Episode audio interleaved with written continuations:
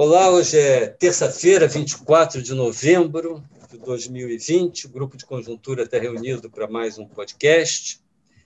É...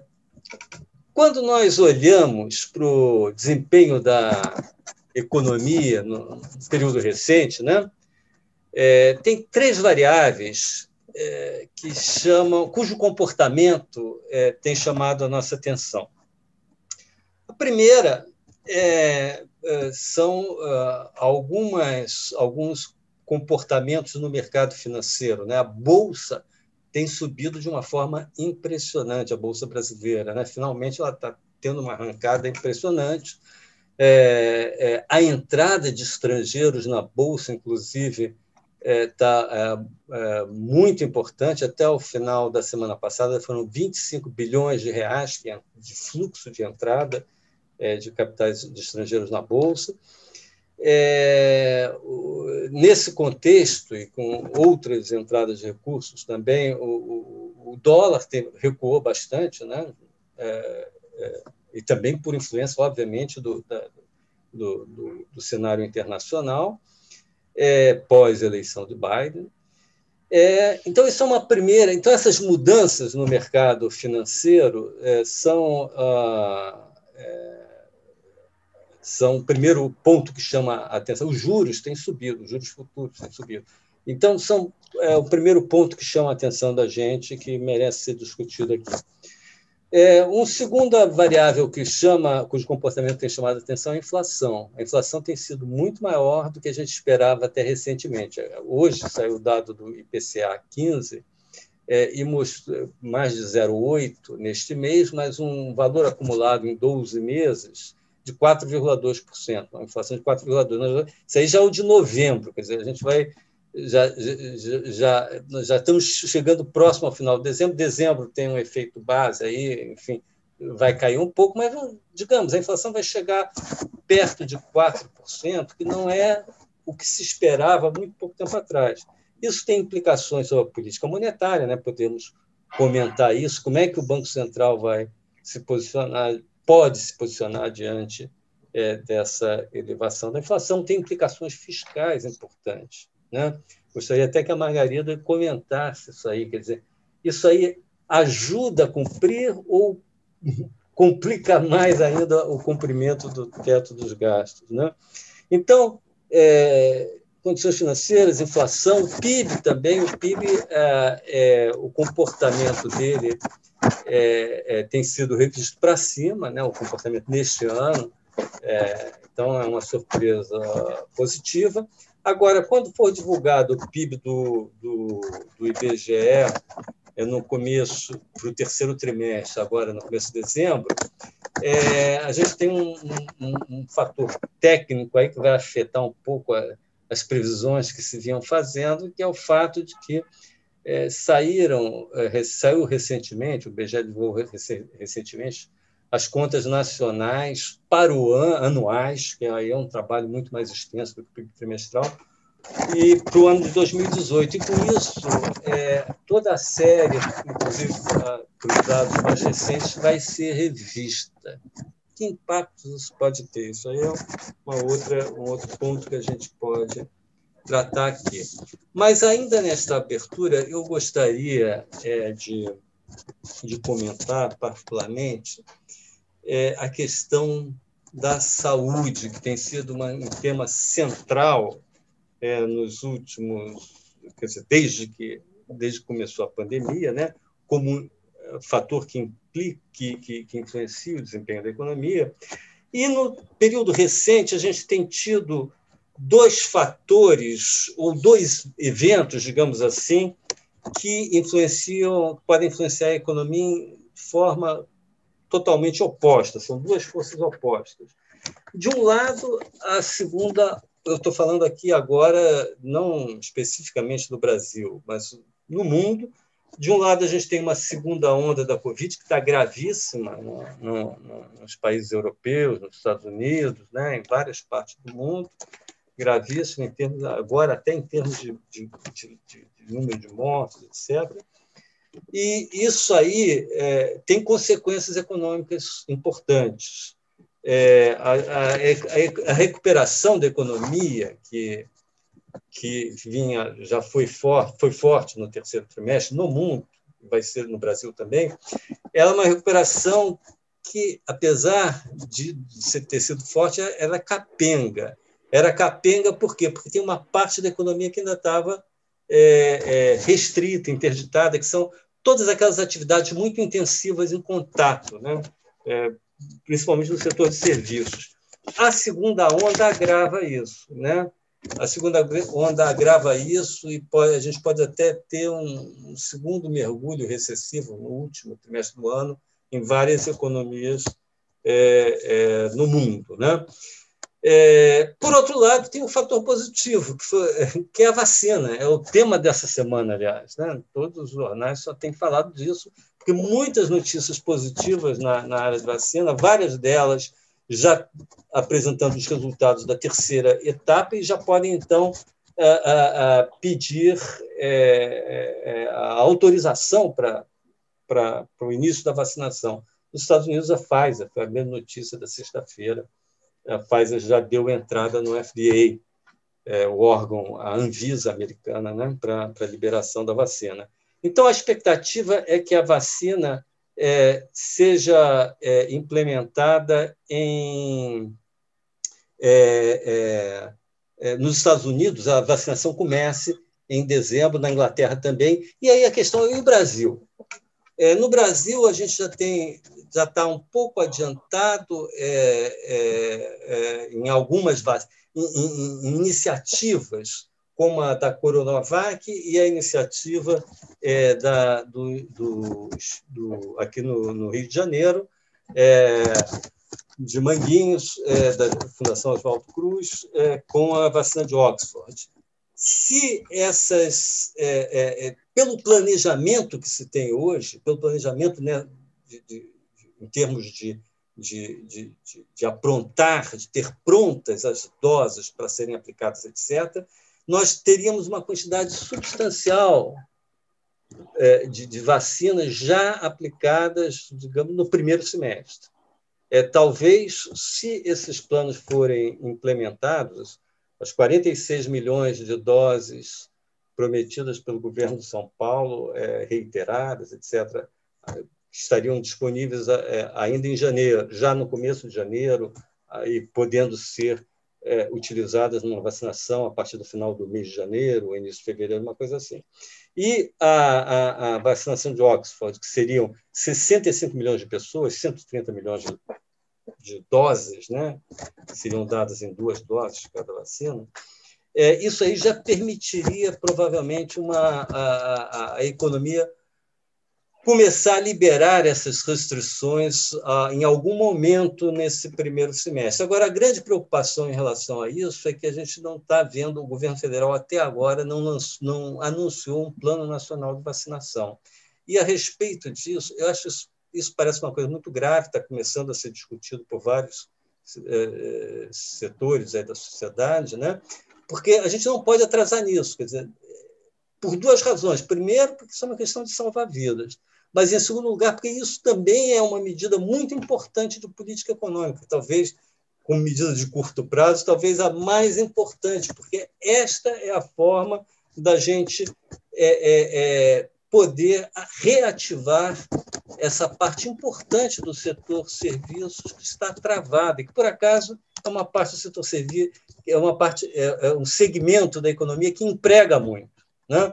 Então, é, isso é a solução para é uma das, talvez a principal solução para este problema deste desemprego específico do setor serviço. Então, eu queria fazer essa intervenção inicial e eu passo a bola agora para os meus colegas aqui que vão tocar naqueles temas que eu, eu comentei há pouco. É, eu vou começar uh, uh, tratando assim rapidamente do, do, de um dos temas que o Francisco anunciou, que é a evolução aí das condições financeiras da economia no período recente. É, nós fizemos um podcast é, há duas semanas atrás, explorando o impacto muito positivo nos indicadores financeiros da vitória do Biden e também da vacina que tinha acabado de ser anunciada do Pfizer e tudo mais, os testes positivos, os resultados positivos da terceira fase. E, uh, o, e, então, na verdade, o que eu queria destacar é o seguinte: é, num primeiro momento, houve uma melhora generalizada dos indicadores financeiros, queda forte do dólar, queda dos juros futuros dos diferentes prazos e, e forte alta da bolsa.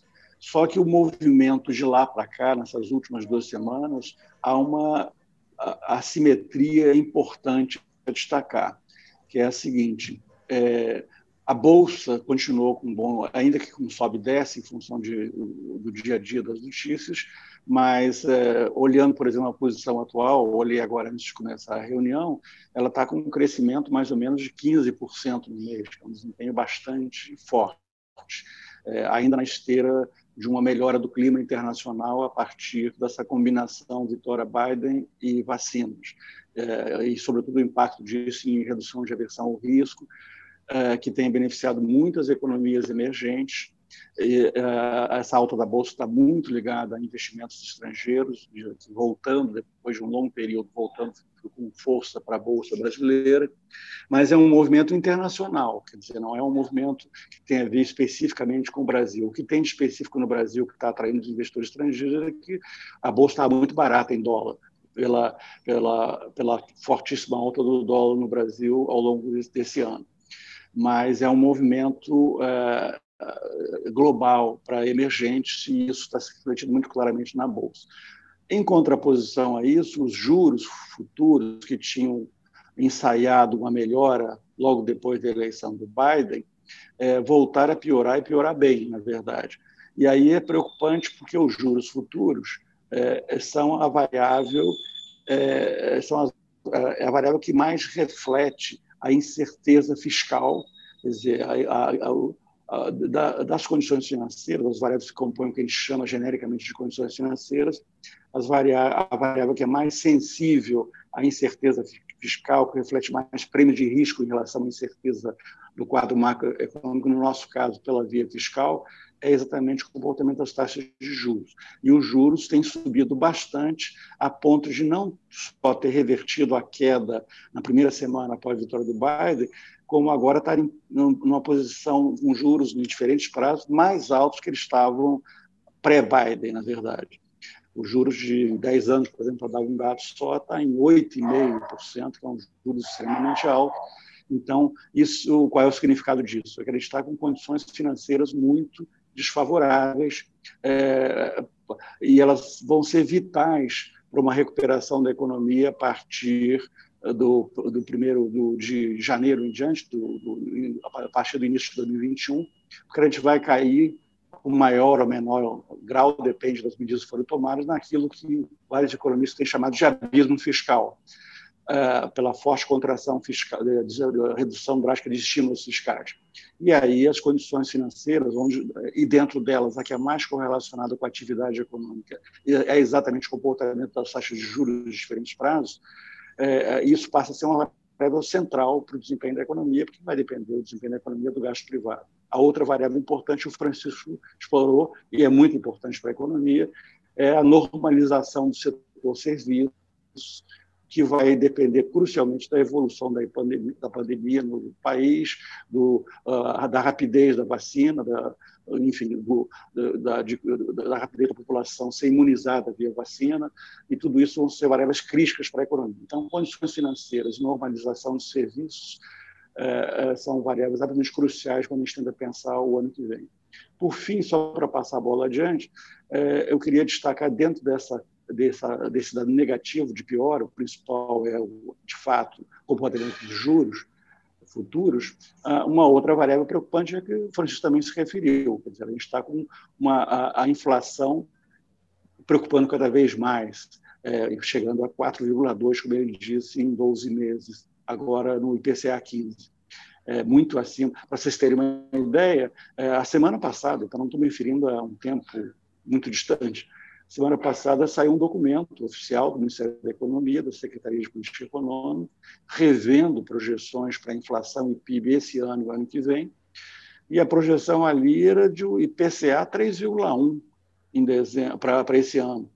Ora, o IPCA 15 já está em 4,2, mesmo que a gente tenha uma pequena queda em dezembro, pela razão que o Francisco colocou, de um efeito base, uma inflação muito alta em dezembro do ano passado, sair dos 12 meses, é, tudo indica que a gente vai caminhar para uma coisa não muito longe de 4, que é, o, é a meta, muito acima das, do, do, que foi se prevendo ao longo do ano e da previsão recentíssima do governo. Então, vocês veem que é um quadro. Então, condições financeiras desfavoráveis e juros e inflação alta são hoje grandes preocupações quando a gente pensa o quadro macroeconômico para 2021. Complementando, passo, passo adiante. Complementando esse ponto do, do Caio, então, é, aparecem dilemas para o Banco Central. Tá? O, o, o dilema é que o Banco Central tem, na sua orientação futura, não, que ele está colocando para o mercado, um cenário benigno para este ano, ano que vem, no sentido de que o aumento de inflação é, é temporário, em consequência, é, assim que a pandemia passar, ela será um pouco mais, é, a inflação vai cair, não? teremos um cenário um pouco, uma redução da inflação é, o ano que vem, tá? e, em consequência, é, uma indicação de que a, a Selic em 2% ficaria nesse patamar por um período bem prolongado, tá? pelo menos durante todo o ano que vem. O que a gente vê, então, é o desafio que está sendo colocado pelo Banco Central. Por um lado, a inflação não está tão bem comportada quanto eles esperavam, tá? ainda que eles continuem considerando ela temporária, já começam a aparecer eh, alguns temores de, desta inflação que pode fechar este ano em quatro se manterem nesse patamar no ano que vem, devido a, basicamente à, taxa de câmbio, tá? que no fundo está refletindo um problema fiscal, tá? o que de, de alguma forma amarra a, a, as mãos do Banco Central, isso eles próprios têm declarado nos piores momentos da, da, da pandemia, no, no mês de abril, maio, eles falavam de que o Banco Central era um passageiro dentro da política monetária, dentro da política econômica, não? que, na verdade, o, o condutor do, é o, o Tesouro Nacional, é a política fiscal e não a política monetária. Mas, de qualquer forma, estão se, se colocando para o, o, Banco Central uma série de, de desafios para, eh, de alguma forma, começar a mudar primeiro sua orientação futura, eh, suas previsões e, eh, de alguma forma, a, a sua sinalização sobre eh, o que vai acontecer com a, com a Selic, com a política monetária. Quando a gente olha a, as previsões eh, de mercado, tá? o boletim Focus, que é um boletim que tem muita inércia, que se ajusta muito lentamente, ele já prevê para final do ano que vem, final de 2021, uma Selic em 3%. Mas quando a gente vai olhar a inflação implícita nos ativos financeiros, não basicamente nos ativos da B3, nos juros futuros, a gente vê que é, a Selic esperada para final do ano que vem é 5,5, ou seja, 3 pontos e meio percentuais acima do que a gente tem hoje. Tá?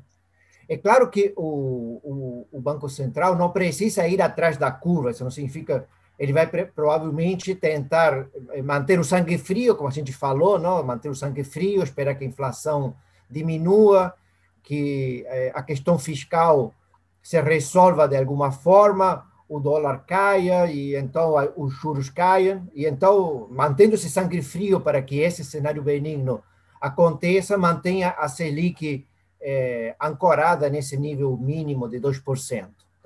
Mas, de qualquer forma, digamos, é, na medida de que o Banco Central não reaja, ele vai começar a perder credibilidade. E aí sim que é, temos um, um, Vai se agravar ainda mais nosso problema de política econômica se a gente tenha, por causa da, da questão fiscal, um, o, as condições fiscais, não, as condições financeiras deterioradas, como a gente tem até o momento, e o, o Banco Central é, tentar é, considerar que, é, que, teremos um cenário benigno. Tá?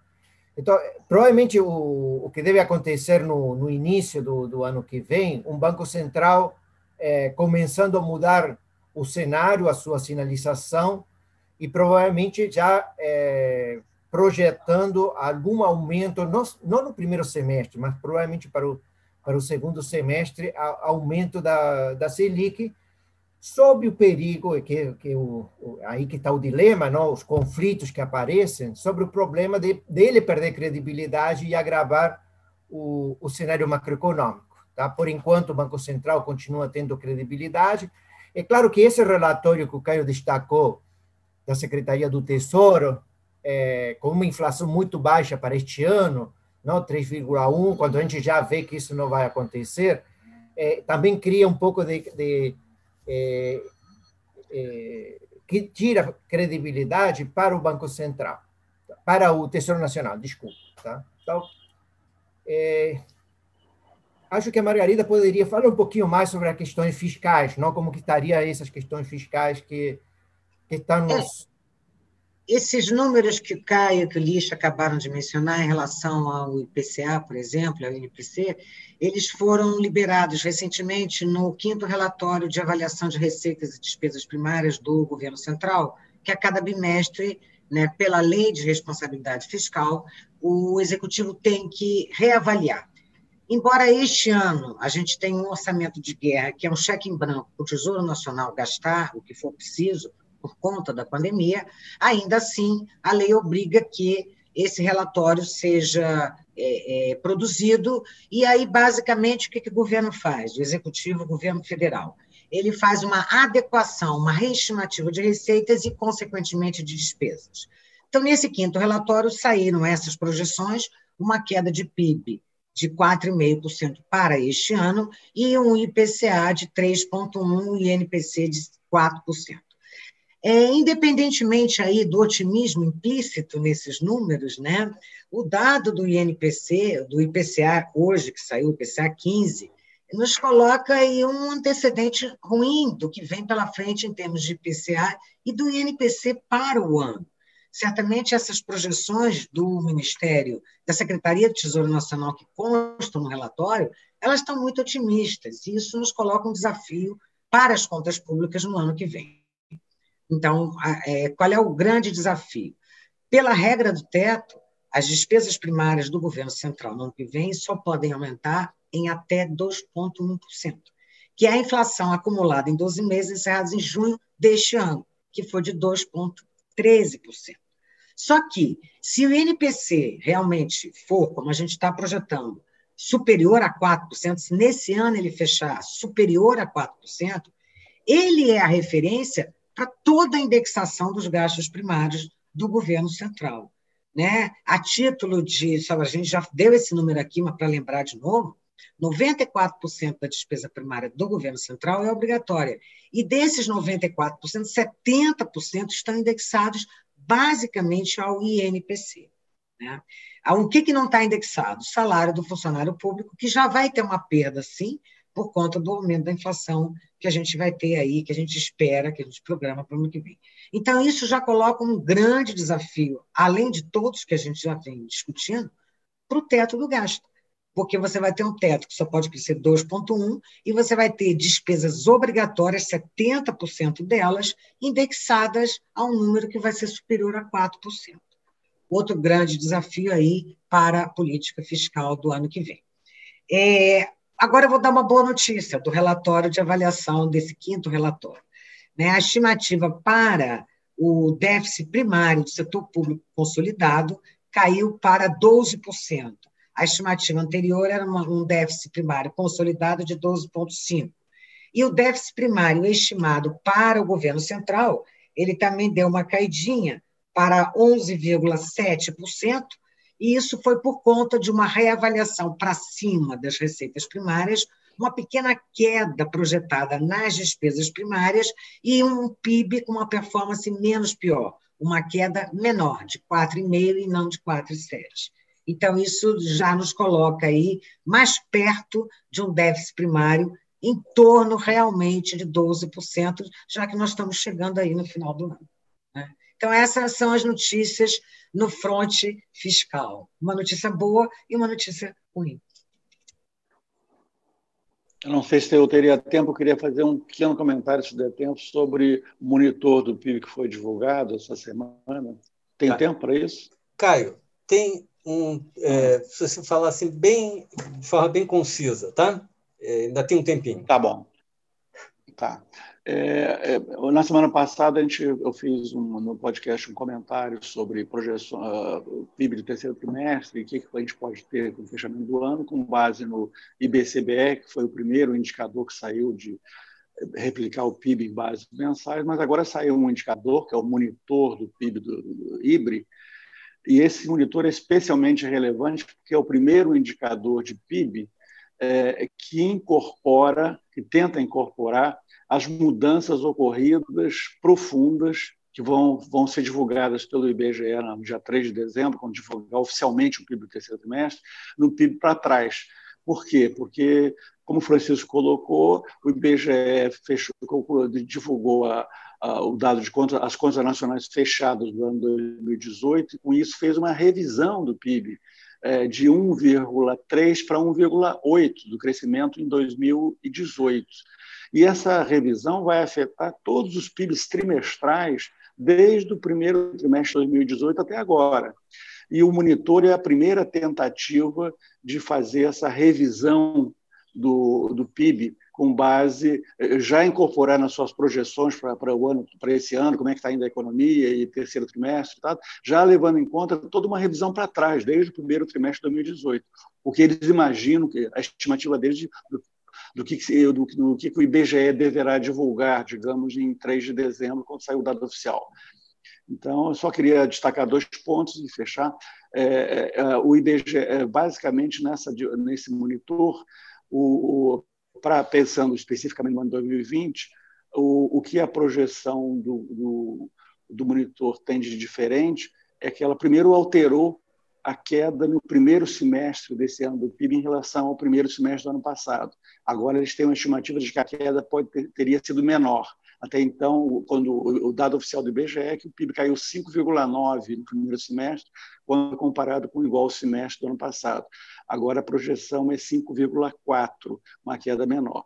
Por outro lado, o desempenho do PIB, especificamente no terceiro trimestre, não vou entrar em maiores detalhes, foi pior é, no monitor do que é, no IBCBR, que baseou o meu comentário da semana passada sobre o PIB desse ano. Mas é, é, um pouco uma coisa compensa a outra, ou seja, como o PIB no primeiro semestre foi menos ruim do que tinha sido anunciado, mesmo com o PIB do terceiro trimestre sendo bom, mas menos bom do que o IBCBR tinha anunciado, uh, dá para mantém-se, pelo menos eu acho que é razoável, continua sendo compatível o que foi divulgado com uma queda do PIB um pouco acima de 4 esse ano, que é um desempenho, inclusive, melhor, aí melhor do que o governo está projetando. Pelo Secretaria de Política Econômica, divulgou, junto com aquele dado de inflação que eu me referi, divulgou uma queda do PIB de 4,5% para esse ano. Talvez seja melhor do que isso, é, é, à luz desse resultado que está sendo divulgado. O IBCBR já tinha apontado nisso, e isso não mudou com os dados, dados do monitor, embora com uma trajetória do PIB no ano um pouco diferente do que o IBCBR estaria sugerindo. Então, esse é o quadro que a gente tem hoje, e isso deve gerar um, um carregamento, a se confirmar, uma queda do PIB, aí, digamos, 4,2, esse ano por aí, é, deve gerar um carregamento estatístico muito forte para o ano que vem é, algo mantém-se aquela ideia que eu falei na semana passada, um carregamento estatístico provavelmente não inferior a 3 para o ano que vem. É, mas outra coisa, não é mais meu tema, é, que o desempenho no ano que vem especificamente, ou seja, do final desse ano para o final do ano que vem, continua sendo uma imensa incerteza, pelas razões que a gente já comentou várias vezes. Ficamos por aqui então e voltamos na próxima terça-feira com mais um podcast do Grupo de Conjuntura. Até lá.